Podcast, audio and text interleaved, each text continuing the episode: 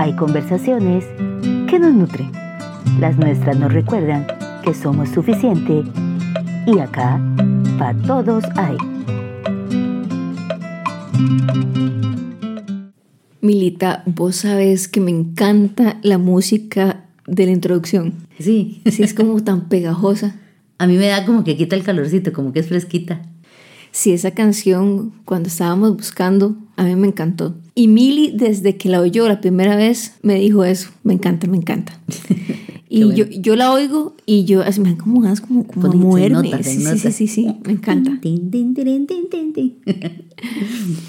Bueno, Milita, Al tema, Lito, al tema. al grano. Mili, ¿cuántas veces nos hemos preguntado si nosotros pensamos demasiado en las cosas?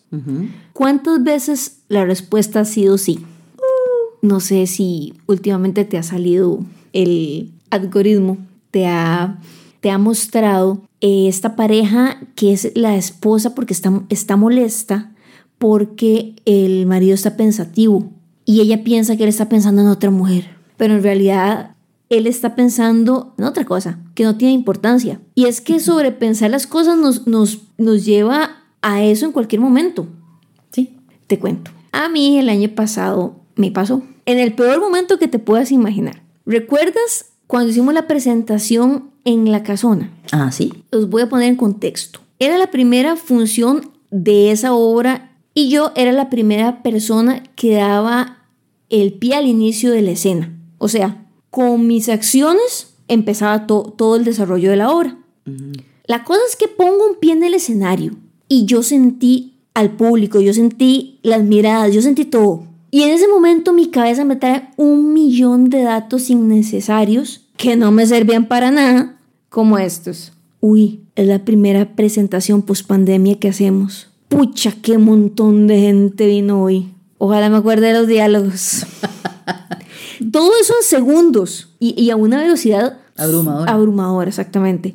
Y debo admitir que si no hubiera sido por técnicas que hemos aprendido y técnicas de respiración, me hubiera saboteado a mí misma antes de empezar la obra. Fue puñales, que en verdad fue en el peor momento. Pero es bueno reírse uno mismo, ¿sabes? Porque yo me acuerdo de su cara.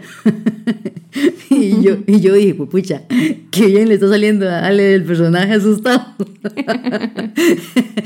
Porque es bueno tomarse con humor las cosas, porque uno sí puede abordar temas cotidianos que suelen ser difíciles de tratar o que suelen ser problemáticos cuando se tratan de conversar. Por ejemplo, volviendo al meme, es muy frecuente esto de que las parejas haya uno inseguro, que se hace películas en su cabeza y piensa lo peor del otro y el otro está en nada. Y generalmente esa, esa trama mental que se arma viene de carencias y termina afectando relaciones de pareja, de familia, incluso de trabajo. Pensar en cosas que nos infunden temor, pues precisamente puede provocar, en el caso tuyo, pudo provocar un blanco, ¿verdad? En esa situación en específico. Pero hay situaciones en las que puede ser peor. Y hablando de películas, Mili, como les dije en un podcast anterior que quería ver Oppenheimer, Ajá. ya la vi. Está muy buena. Eso que decís de armarse películas en la cabeza me recuerda a algo que sucede en la película. Ah, ok. Contame. Vamos a hacer aquí una aclaración. Si usted no ha visto la película, ¿verdad? Este, voy a hacer un spoiler. sí, sí. Hay una parte en la que uno de los personajes que es interpretado por Robert Downey Jr., él va con Oppenheimer a saludar a Einstein, A mi amiguillo, a tu compis. Albert Einstein. Y él, a partir de ahí, él asume que Oppenheimer le dijo a Einstein algo sobre él, ¿Pero qué le dijo en qué sentido? como que le habló mal. Ah. Pero todo esto es él asumiendo desde su perspectiva. Él nunca oyó absolutamente nada de esa conversación. Él supuso que hablaron de él, Ajá, que se lo comieron. exactamente. Y después de ahí, como dicen, quedó con sangre en el ojo. Y casi le arruina la vida a este señor Oppenheimer. O sea, muchas acciones que él tomó después de ese momento fueron para vengarse de lo que sucedió solo en la cabeza de él. Exactamente, de la trama que él se armó en su cabeza. Es que actuar en función a lo que suponemos es muy peligroso y potencialmente destructivo. Y aquí contamos anécdotas sobre las desgracias que se han cometido en función de las películas mentales que desarrollan algunas personas, nos daría Navidad. Y mucho material para memes. También.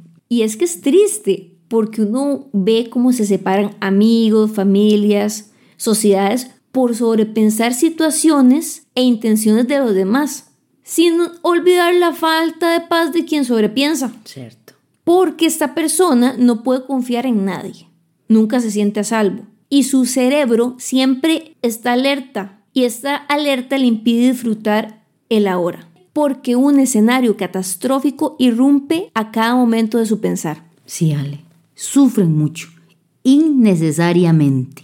Pero hay niveles, porque todos pasamos por épocas eh, siendo así, digamos, medio intensos. Como decimos, cada loco con su tema. Por ejemplo, algunos antes de una entrevista de trabajo es probable que no puedan dormir de imaginar posibles escenarios desfavorables. Otros por una pareja que no actúa como ellos esperan, en vez de hablar de frente el asunto puntual, sacan conclusiones y se enojan y crean los típicos malos entendidos. Pero son cosas como puntuales, que bien gestionadas se convierten en experiencias que dejan una lección aprendida. En cambio, el sobrepensador ya de esos preocupantes actúa en función a su trama imaginaria. No se asegura de si está en lo correcto, porque nunca habla de frente. Y etiqueta culpables a inocentes, como el carajo este que dices de Oppenheimer. O tiene crisis de ansiedad de tal grado que queda paralizado. Hasta pasan enfermos, que conocemos así un montón.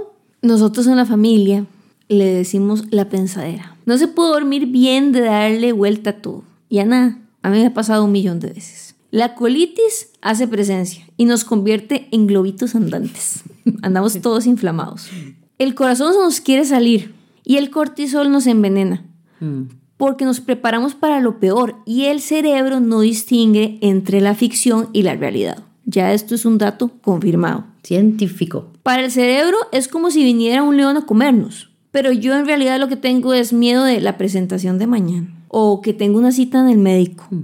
O póngale usted el nombre de cualquier cosa que le haya quitado el sueño más de una noche. Y algunos niveles son manejables y hay técnicas que vamos a compartir más adelante, pero hay otros niveles que la gente va a necesitar ayuda profesional porque ya quedan incapacitados de relacionarse, de seguir adelante con sus vidas. Acá les comparto lo que me ha servido y también lo que nos ha servido, porque Ale también tiene muchos datos interesantes que aportar. Hace muchos años leí un libro de Joyce Meyer llamado El campo de batalla es la mente. Y precisamente ese título es el primer paso, pues es primordial ser consciente de dónde viene la tormenta, si de afuera o de adentro. Para eso les tengo estos tips. Atención a estas palabras. Veo, siento, interpreto. Yo me creé un acrónimo para que fuera más pegajoso. Yo amo cómo quedó, me encanta. Quedó muy tierno. Se llama así el acrónimo. Besito.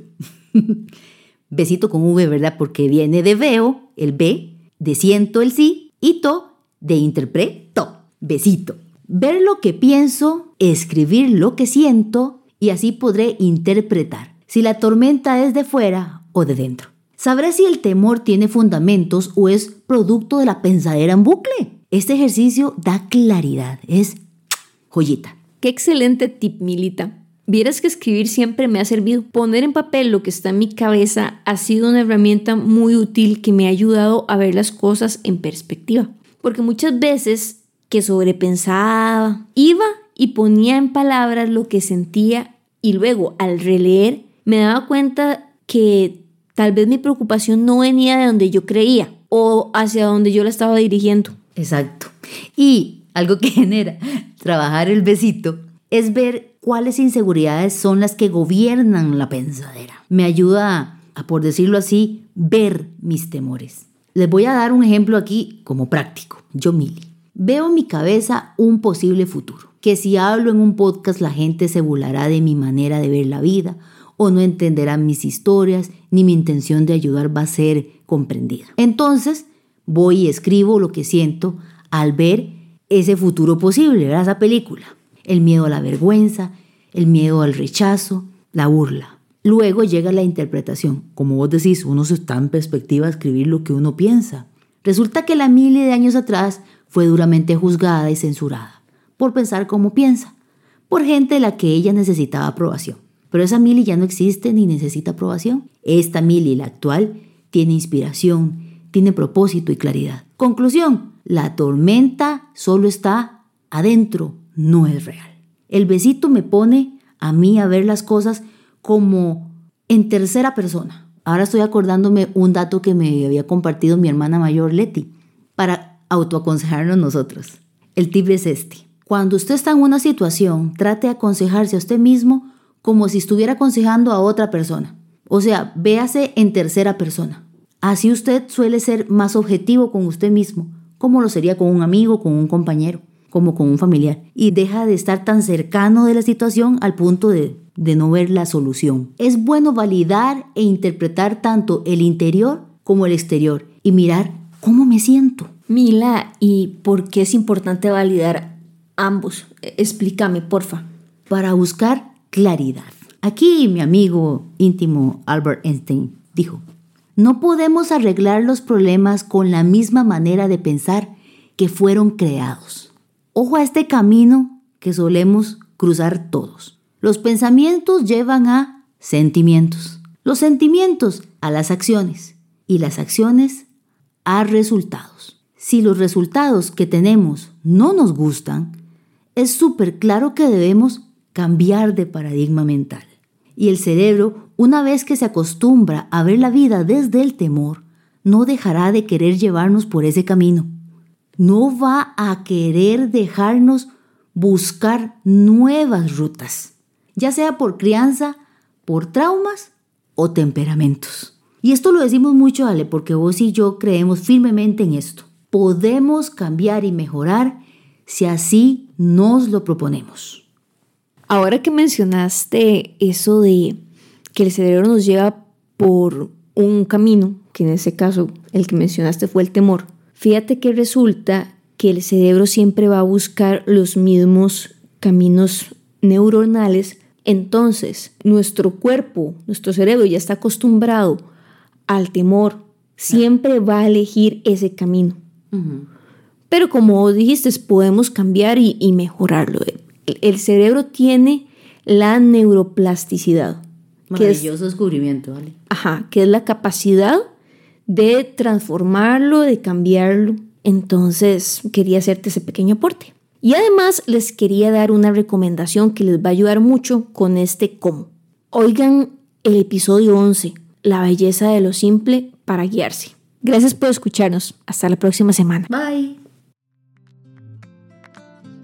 Hay ideas, frases o palabras que nos generan preguntas o nos llevan a respuestas, porque quedan ahí en nuestra cabeza rebotando cual bola en una cancha de juego. Esta es nuestra sección te la dejo picando. El perfecto amor echa fuera todo temor.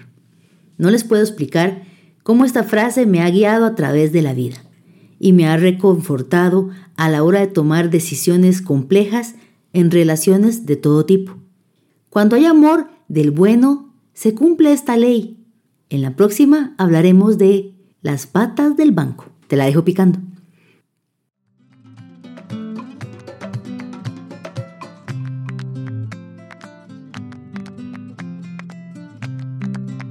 Gracias por acompañarnos. Nos encontramos la próxima semana.